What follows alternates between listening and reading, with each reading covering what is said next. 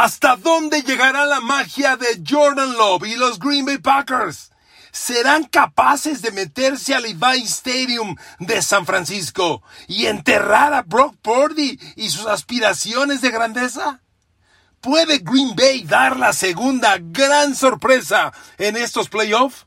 San Francisco sabe que con Christian McCaffrey corriendo el balón y su línea frontal defensiva tiene el camino abierto para apuntarse la victoria. Un gran día espera a Christian McCaffrey para que los 49ers retomen el mando y se apunten en la final de la conferencia nacional. Packers y Niners son rivales comunes en playoff. Curiosamente, casi siempre que chocan en playoff, es San Francisco quien sale con la victoria. Jordan Locke y Brock Purdy, dos talentos generación siglo XXI, buscando la grandeza en los playoffs de la NFL. Queridos amigos, bienvenidos a mi podcast. Qué gusto saludarlos. Encantado, enamorado, feliz, ilusionado. Bueno, tengo demasiadas buenas sensaciones rumbo a los playoffs del fin de semana. Y hoy vamos a hablar de Green Bay San Francisco. ¿Qué le parece? Es imposible no ilusionarse con lo que Green Bay le acaba de hacer a los Dallas Cowboys. Es imposible. A ver, amigos, los Green Bay Packers llegan a este juego en San Francisco habiendo ganado siete de sus últimos nueve partidos, fresquecitos de meterle una paliza de miedo a los Cowboys de 48 puntos a 32 y además con un Jordan Love que trae 19 pases de touchdown, una intercepción en esos últimos nueve partidos. Bueno, ¿quiere que le diga cuándo fue el último día que Jordan Love lanzó un pase interceptado? Fue el 12 de noviembre del año pasado. Estamos a 18 de enero. Desde el 12 de noviembre, Jordan Love no lanza una intercepción. Dígame usted si con estos números, con esta presentación, no son de cuidado, peligrosos, intimidantes los Green Bay Packers. Bueno, yo hago este podcast después de estudiar el partido, estudiar a los rivales, a mi mundo, a mi alcance, desde mi perspectiva. Y primero quiero empezar con algo. Cuando yo era chavo y veía la NFL en Televisa y en Imevisión, en Televisa no recuerdo si don Fernando von Rossum o Víctor Cerrato tenían una frase muy buena y decía, las estadísticas son como el bikini en una señorita. Enseña mucho, pero no enseña todo. Claro que sí. Yo siempre me hago valer de la estadística para ejercer un punto de vista, porque no quiero que cuando usted escuche mi podcast diga, es que Garay dice que esto. No, es que Garay tiene números que validan que puede ser esto o no puede ser esto. Entonces, amigos, a lo que voy es a lo siguiente. Como bien decía o don Fernando von Rossum o Víctor Cerrato, las estadísticas enseñan mucho, pero no todo. Hay que darles una interpretación. Amigos, Green Bay es una defensa que no para la carrera, que tiene un serio problema para parar la carrera. Sin embargo, las estadísticas le ayudaron a maquillarlo y yo ya descubrí la trampa. No, no trampa, yo ya descubrí la ficción y se la vengo a compartir. A ver, de las semanas 9 a la 12, la defensa de los Green Bay Packers permitió 643 yardas por tierra en cuatro partidos, de las semanas 9 a las 12. 643 yardas por tierra en tres partidos. Sí, resulta que los Steelers les corrieron 205 yardas en el partido que, Pittsburgh le ganó a Green Bay 23 a 19. Pittsburgh corre 205 yardas. Siguiente semana contra Chargers. Chargers corre 150 yardas, aunque Packers gana 23 por 20. Siguiente semana, Detroit. Los Lions corren 140 yardas, aunque Green Bay gana 29 a 22. Y la cuarta semana seguida, Packers vuelve a ganar, ahora 29, 27 a 19 a Kansas City. Los Chiefs corren 148 yardas. Súmele, súmele. 643 yardas por tierra en cuatro partidos. A la defensa de los Packers. Ahora, ¿qué pasó? ¿Por qué acabando la temporada el número de pronto ya no es tan malo? Ah, yo le voy a decir por qué. Lo que ocurre es que después de esos cuatro partidos fatales de la defensa de Packers, de pronto los Packers empezaron a mejorar. ¿Por qué? Hombre, pues será acaso porque enfrentaron a Giants, Tampa, Carolina, Minnesota y Chicago en semanas consecutivas para cerrar la temporada? Hombre, Giants, Carolina, Minnesota y Chicago están entre los seis peores equipos de la liga. Los, las estadísticas hay que leerlas porque hay momentos y hay partidos donde las inflas. Y aquí es un ejemplo. A ver, Miami le metió 70 puntos a Denver. ¿Dónde está Miami? Eliminado. Ah, bueno, un partido no es la lectura correcta. Sobre todo estos partidos, como el de Green Bay a Dallas. A ver, no estoy metiendo reversa sobre mi visión de los Packers. Los Packers andan muy bien, pero estamos hablando de meterse a San Francisco y ganarle a los Niners, y eso es otra cosa. Y estas estadísticas reflejan que el cómodo cierre de, de temporada que tuvieron los Packers ayudaron a mejorar la estadística. Pero no es que los Packers sean una buena defensa contra la carrera. Esto me lleva a lo siguiente. Christian McCaffrey va a tener un gran domingo. Recuerde lo que le digo. Christian McCaffrey el domingo se va a devorar a los Green Bay Packers. Recuerde mis palabras. Y miren amigos, por supuesto, miren, esto, carne y hueso. Yo soy terrestre, como ustedes. Me equivoco y acierto. Si me equivoco, el lunes diré, señores, me equivoqué, una disculpa. Pero creo que no me voy a equivocar. Y ahora me regreso a esto. La gran paliza de los Packers a los Cowboys empezó corriendo el balón. Aaron Jones por tierra, por tierra, fue imparable. Cuando los Packers tomaron el balón, ganaron el volado primero y en lugar de elegir patear como el 99% de los equipos eligen, dijo, no, pateame, yo quiero el balón. Y salieron a devorarse a los Cowboys, corriendo la pelota. Aaron Jones tuvo un partidazo y corrió por cuarto partido consecutivo más de 100 yardas a los Cowboys. Corrió 118 y todo Green Bay corrió 143 yardas. Hombre, ahí empezó el dominio de los Packers, corriendo el balón. Le pido que reflexione esto. Jordan Love, que indudablemente tiene un partidazo, eh, insisto, y lo quiero dejar bien claro, no estoy metiendo reversa, no estoy diciendo fíjese que siempre no, no, simplemente estoy tratando de encontrar razones. Green Bay devora a los Cowboys, sin duda, bien ganado, pero Jordan Love tiene un partidazo, de acuerdo. Oiga, Jordan Love completó 16 pases. El partido tuvo cuatro cuartos. Jordan Love completó cuatro pases por cuarto. Y Green Bay metió 48 puntos. Ah, chinga. Pues ¿cómo lo hizo? Bueno, fue el avasallante dominio de los Packers. Anotó la defensa, la defensa dejó la pelota en la yarda 10, no requirió gran cosa. Entonces, e, el escenario facilitó en mucho la operación de Jordan Love, todo generado a partir de la ofensiva terrestre. Y es exactamente así como nos va a atacar San Francisco. Miren amigos, cuando arrancan los playoffs yo les dije, amigos, los playoffs son muy distintos a la temporada regular. Ganar un juego en playoff y en temporada regular son dos mundos. Y en playoff se magnifican dos cosas. Que mi ofensiva pueda correr el balón, aquí demostrado, y dos, que mi defensiva le pare la carrera al rival, que fue lo que Green Bay le hizo a los Cowboys.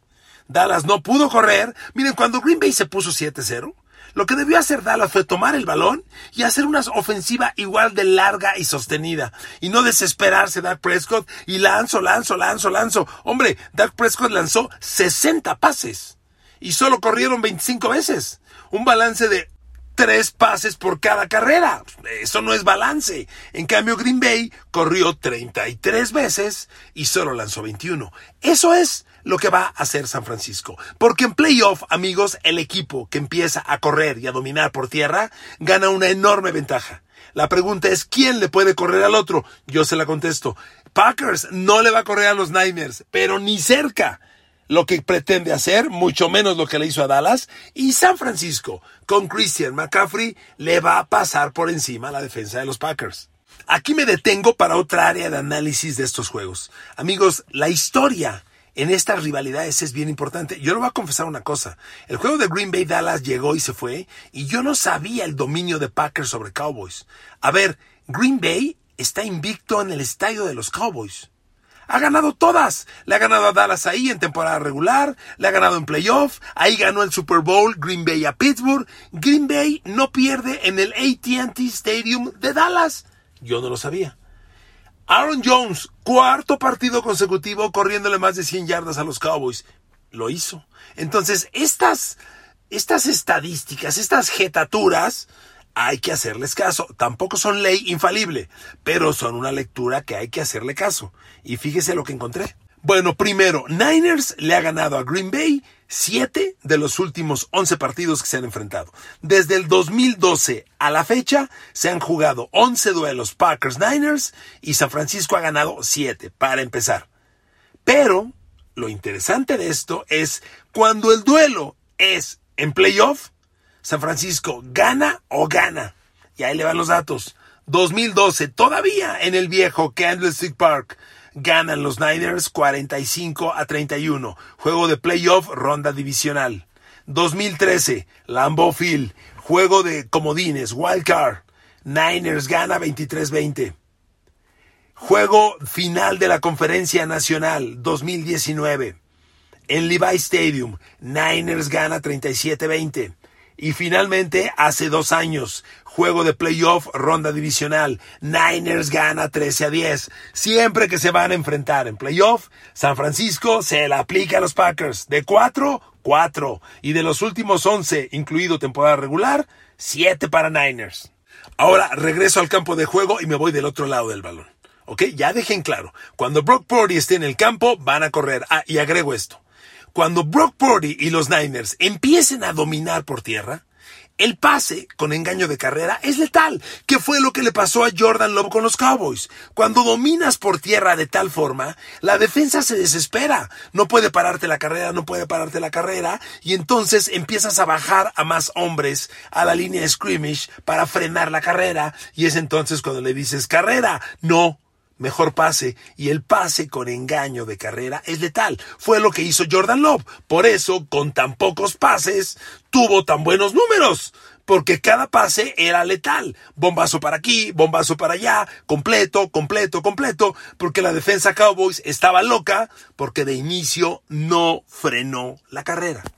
Termino con esto, con la pelota en manos de los Niners. Cuando Brock Purdy y Christian McCaffrey empiezan a dominar de esta manera, Brock Purdy va a hacer lo mismo en Jordan Love. Pase con engaño de carrera. Y fíjese el dato que le tengo. Tengo los números de Brock Purdy. Tuvo una gran temporada este chavo.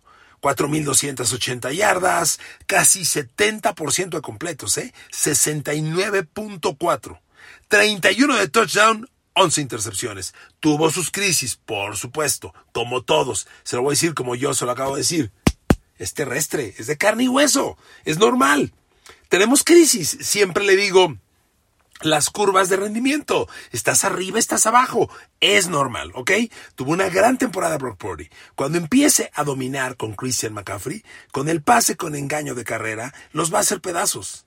De los 31 pases de touchdown, 11 intercepciones que Brock Purdy lanzó en la temporada, ¿sabe qué números tuvo cuando lanzó pase con engaño de carrera, lo que en inglés conocen como el play action? Cuando Brock Purdy mandó el play action, tuvo 103 completos de 115 lanzados. Esto es 80% de completos. 2. 1133 yardas. 3. 12 touchdowns, 2 intercepciones. Brock Purdy, obvio, si tienes al mejor corredor de la liga, el pase con engaño de carrera es una enorme, enorme lujo. Con el pass, con el play action, Brock Purdy los hace pedazos porque Christian McCaffrey te domina. Y cuando eso empiece a ocurrir el sábado, Green Bay va a ser Dallas el domingo pasado, desesperado buscando bajar a, frenar a McCaffrey, y entonces va a aparecer Divo, va a aparecer Ayuk, va a aparecer George Kittle, y los Niners van a caminar y van a caminar bien a la ofensiva, en mi opinión. Ahora me voy con la defensa de Niners en el campo y Jordan Love enfrente. A ver amigos, repito, Jordan Love, y no lo hago menos, simplemente es descifrarlo.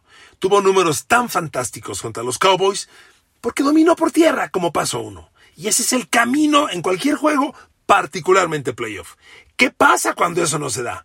Ah, entonces, ¿sabes qué coreback? Gáname el partido. Y gánamelo bien. Porque estos son playoffs y aquí es vencer o morir. Amigos, cuando Green Bay no le pueda correr a San Francisco, se va a tener que recargar en Jordan Love. Y Jordan Love, en lugar de lanzar 22 pases como los lanzó ante los Cowboys, que lancé, le dije 22, ¿no? ¿Cuántos lanzó? 21. Completó 16 de 21. Y Jordan Love, en lugar de lanzar 21 como lanzó hasta los Cowboys, va a tener que lanzar 30, 35, 40 o más. Bueno, Dak Prescott lanzó 60. Una cifra de, de pases así casi siempre va de la mano de una derrota. Por supuesto, algunas veces ganas, pero en un juego como este es el camino para la derrota. Déjeme decirle esto. Cuando Green Bay intente avanzar y no pueda correr porque a San Francisco no le va a correr, a ver amigos, San Francisco tiene el mejor linebacker central de la NFL. Se llama Freddie Warner. Es una máquina tacleadora. Freddie Warner tiene la mejor persecución y el mejor ángulo de ataque para defender la carrera de cualquier linebacker medio en la liga. A los Niners no le va a correr el balón Green Bay. Por, por Freddie Warner y por Dre Greenlow, que está a su lado. Cuando Packers no, tenga, no pueda correr y Jordan Love tenga que lanzar 30, 35, 40 pases, el siguiente paso se llama Nick Bosa, Eric Armstead, Javon Hargrave y Chase Young la línea frontal de San Francisco. El front four es muy poderoso. Miren, la línea ofensiva de Green Bay ha salido bastante buena. Los Packers están en etapa de renovación. Ya aquellos tiempos de David Bakhtiari se acabaron. Bakhtiari este año prácticamente ni ha jugado. La línea ofensiva de los Packers es nueva y trae gente muy interesante, como el tackle derecho, el jovencito Zach Tom, que ya hoy lo ponen entre los 15 mejores tackles derechos de la NFL. Muy bien, pero ojo, viene el mejor front four de la liga. Bosa, Armstead, Hargrave, Young. No hay manera de contenerlos. Y la línea ofensiva de los Packers. Rashid Walker, el tackle izquierdo, Zach Tom, el derecho, Alton Jenkins, guard izquierdo, John Ronnie, en guard derecho, y el centro, Josh Meyer, la van a soñar. Lo mejor que le puede pasar a una línea defensiva es saber que el coreback rival va a hacer pase. Porque cargas sin leer cargas directamente y cuando tienes tal poder como lo tienen los Niners, no los van a contener. Miren, los números de Green Bay en la temporada son muy respetables. Solo aceptaron 30 capturas de coreback. Caray, eso es menos de dos capturas por partido. Es un buen número, honestamente.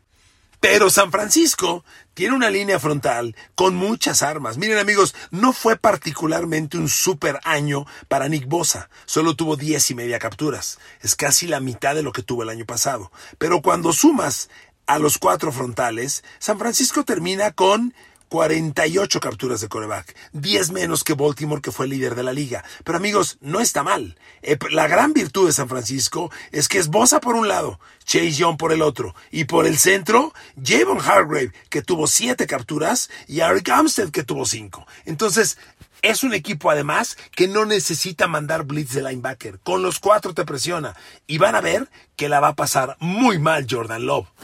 Además, va a ser muy interesante ver a los receptores de Green Bay trabajar contra el perímetro de los Packers, de los Niners. Muy interesante, porque Green Bay ha encontrado producción de todos sus jovencitos. Hombre, receptores que a lo mejor poca gente conoce, como Duntavion Weeks o como Bob Melton son capaces de generar yardas importantes. A ver, Duntavion Weeks, otro de los novatos, tuvo 28 recepciones, 5 touchdowns y promedió 15 yardas por recepción. Oiga, no son malos números. Claro, 28 recepciones son menos de 2 por partido, pero son menos de 2 por partido porque también hay que darle números a Jaden Reed, el otro novato, a Romeo Dobbs, a Christian Watson, a las dos alas cerradas. Green Bay tiene una baraja, no de dos, ni de tres, ni de cuatro, sino como cinco o seis receptores muy confiables que te pueden resolver. Bueno, le voy a dar un dato más. Jaden Reed fue el líder, receptor de los Packers toda la temporada. Capturó 64 pases y casi 800 yardas. Y anotó ocho veces. Bueno, en la paliza contra los Cowboys, Jaden Reed capturó cero pases. ¿Cómo es que Green Bay mete casi 50 puntos, tiene tal exhibición por aire y su líder receptor no agarra un solo pase? Pues sí, para que se den cuenta cómo hay tal variedad y profundidad que te puede hacer daño. Y ahí los quiero ver, aunque el perímetro de los Niners es muy bueno. También le traigo ese dato. ¿Sabe cuántos pases de touchdown permitió la defensiva de San Francisco? Solo 20. Es un poquito más de uno por partido. Son grandísimos números. Se lo digo de verdad. Y amigos, el match contra los receptores de Green Bay va a estar muy interesante. El gran problema va a ser que Jordan Love, en la mayoría de los pases, va a andar corriendo, creo yo. Es el escenario que me imagino. Por eso veo un juego del lado de los Niners. Miren, el podcast de Pix sale los viernes. Mañana hablaremos con detalle de lo que yo creo en cuanto a apuestas para este juego. Pero mi lectura analizando el juego es esta. Bien por los Packers, van para arriba, son un equipo poderoso y tienen su chance. A ver amigos, en playoff nunca hay uno muy malo y uno muy bueno, ¿eh? son equipos muy equilibrados. Mi lectura se la acabo de compartir. Si yo me equivoqué el lunes, sin pena alguna les voy a decir, ¿cómo ven amigos? Qué equivocado estaba, ¿verdad? Pues ni modo, así es esto, fallé. Pero ¿saben qué? Creo que no me voy a equivocar. Les mando un beso y un abrazo, los quiero mucho, que Dios los bendiga. Gracias por otro podcast. Juntos hasta el día de mañana. Saludos.